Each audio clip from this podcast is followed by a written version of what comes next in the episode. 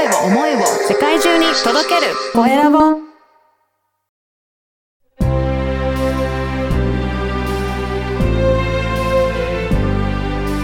経営者の志こんにちは、コエラボの岡田です。今回は児童虐待防止活動家の岡崎つぐみさんにお話を伺いたいと思います。岡崎さん、よろしくお願いします。はい、よろしくお願いします。えーまずは自己紹介からお願いいたします。はい、よろしくお願いします。はい、えー私は、えっ、と、児童虐待防止活動家をしております、岡崎つぐみと申します。はい。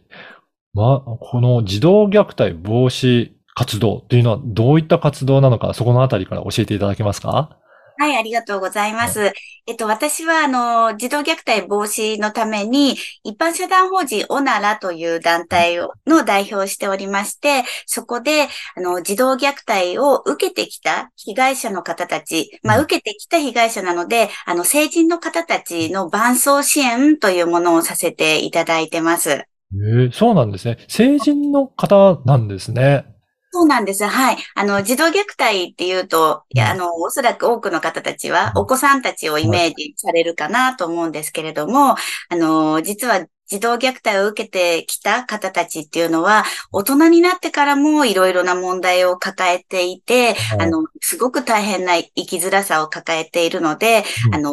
支援が必要だということで、私たちがその活動をさせてもらっているというところです。そうなんですね。何かこのね、活動を開始した何かきっかけとかはあるんですか？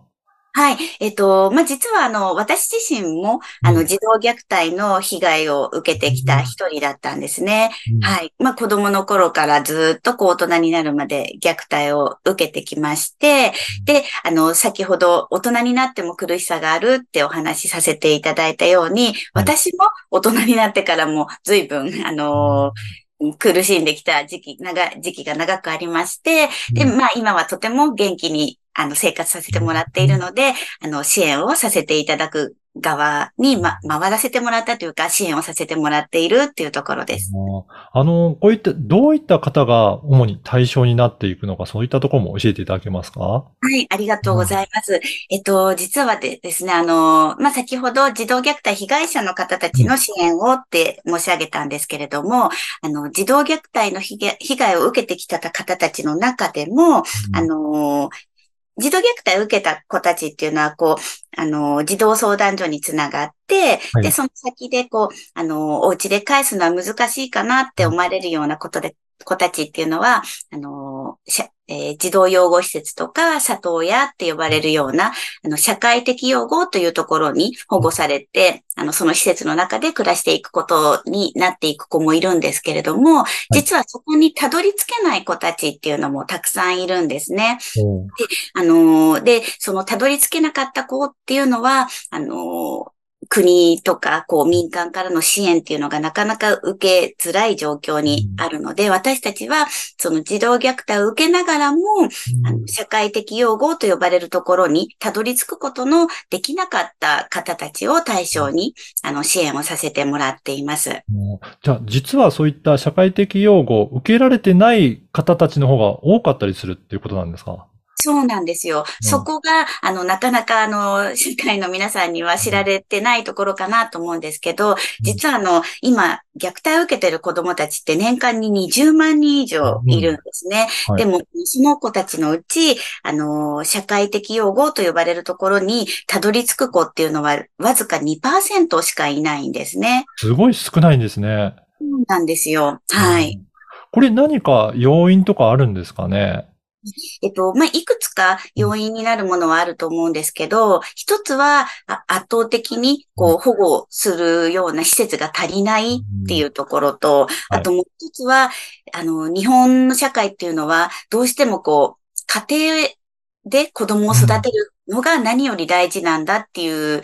考えが強いんですよね。はい。だからこう、どうしても家に帰す方を優先しがちっていうところ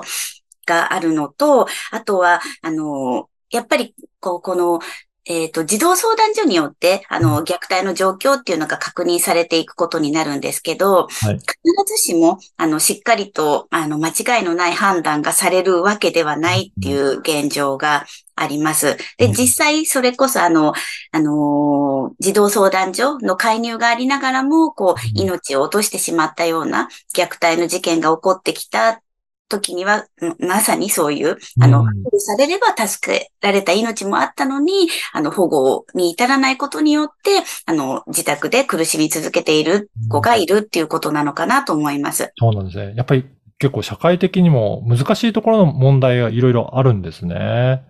ね、あと、あとそうですね、日本の場合はその親権の持つ強さっていうことも一つ保護されにくい要因になってるかなと思います。そうなんですね。では、このあたりを岡崎さん、どんな風にやっていって、えー活動していきたいというふうに考えてらっしゃるんでしょうかね。はい。えっ、と、まあ、私は、あのーその社会的用語にたどり着くことがなく、大人になった方たちのことは、まあ、見えなかった子供たちという呼び方をしているんですけれども、その方たちへの支援制度というものが、うん。あの、国からも民間からも全くないっていう状態がありますので、私たちはその方たち、あの、どこからも支援を受けられない方たちに、こう、できるだけ寄り添った、あの、関わり方をさせていただきたいと思っておりまして、あの、まあ、そう、相談というか、あの、うん。皆さんの苦しいお話を聞かせていただきながら、少しでも、あの、その人らしい道を歩き出せるようにというような支援をさせてもらっています。そうなんですね。やっぱりこの国の制度としてもちょっと難しい部分あるし、なかなか民間からもサポートしてもらいづらいという、そういったちょっと難しい環境あったりするんですね。そうなんですよね。あの、実は、あの、私ずっと何度かこう、社会的用語っていう言葉を出させてもらってるんですけども、あの、社会的用語を、こう、18歳でうん。巣立った後も、やっぱりこう、皆さんとても生きづらさを抱えているので、あの、実はそういうところを巣立った方たちへのサポートのために、国はこう、いろいろな支援制度を設けたりとか、あとそういうことを支援する団体に対して補助金を出したりっていうことがされているんですけれども、はい私がこう対象にさせてもらっているその見えなかった子供たちに対してのそういう制度っていうのがもう本当に全くないんですね。そうなんですね。はい。で、あとそれこそその、あのーなんとなくこう皆さんのイメージとして虐待のひどい虐待を受けてる子っていうのは皆さんがこう、あの、用語につながっているだろうっていうような思いがきっとあると思うので、なかなかこういう、あの、うんたどり着けずに苦しんでる子たちがいるんだっていうことが、なかなかイメージされにくくて、あの、支援をしてくださる方がうん現れないっていうような現状もあります。いやーなかなか大変な現状があるんだなと思いました。あの、この番組は経営者の志という番組ですので、ぜひ、岡崎さんの思い、志についても教えていただけるでしょうか？はい、ありがとうございます。えっとですね、はい。まず私たちは、あの、まず、あの、つながってくれた目の前にいる、あの、見えなかった子供たちのお一人お一人が、あの、自分らしく、ああの、人生を歩いていけるように。で、あの、私たちのその団体の目標として、こう、見えなかった子供たちが生まれてきてよかったって思えるような社会の実現を目指しています。で、あの、そのために向けて、私たちはもちろん目の前の方たちにできることをさせてもらいたいと思ってるんですけれども、一方で、あの、私たち以外のところからもいろんな支援制度が充実していくように、政策提言のようなこともこれからさせていただこうと思っているところです。そうなんですね。はい。これからあれですかね、11月に向けてもイベントも開催されるというふうにお伺いしてるんですが、ぜひもしよかったらそこも教えていただけますか？はい、そうなんです。あの、11月の19日に日本橋でイベントを予定しているんですが、そのイベントでは、あの、おそらく日本で初めてとなるうん。見えなかった子供たちのアンケートの、あの、統計データを発表することになります。うん、はい。そういったところもね、ぜひいろんな人に知ってもらいたいですね。そうですね。知ってもらいたいです。で、はい。で、また、そのイベントの時には、そのアンケートデータをもとに、国へ要望書を届けることにもなっておりますので、あの、ぜひ皆さんに、うんある意味、あの、大げさかもしれないですけど、ある意味、こう、歴史的瞬間に皆さんにも立ち会ってもらえたらなと思っています。はい。ぜひね、そういった情報も、えー岡崎さんがノートを発しで発信されていらっしゃるということなので、ぜひはいそこの URL もこのポッドキャストの説明欄に記載させていただきますので、ぜひチェックいただけたらと思います。そして、あれですかね、あの、寄付の受付もされていらっしゃるということですかね。そうなんです。あの、ね、寄付をお願いするのはなかなか心苦しいところもあるんですけれども、やっぱりどうしても私たちの活動っていうのは、皆さんのお一人お一人の寄付で成り立っているところがあります。で、私たちもあの、少しでも寄付をいただけることによって、あの、一人でも多くの方の支援をさせていただきたいと思ってますので、ぜひご寄付のご協力をお願いします。はい。こちらもこの説明欄のところに、えー URL を掲載させていただきますので、ぜひチェックして、えー対応していただければなと思います。はい。ね今回は、えー児童虐待防止活動家の岡崎つぐみさんにお話を伺いました。岡崎さんどうもありがとうございました。ありがとうございました。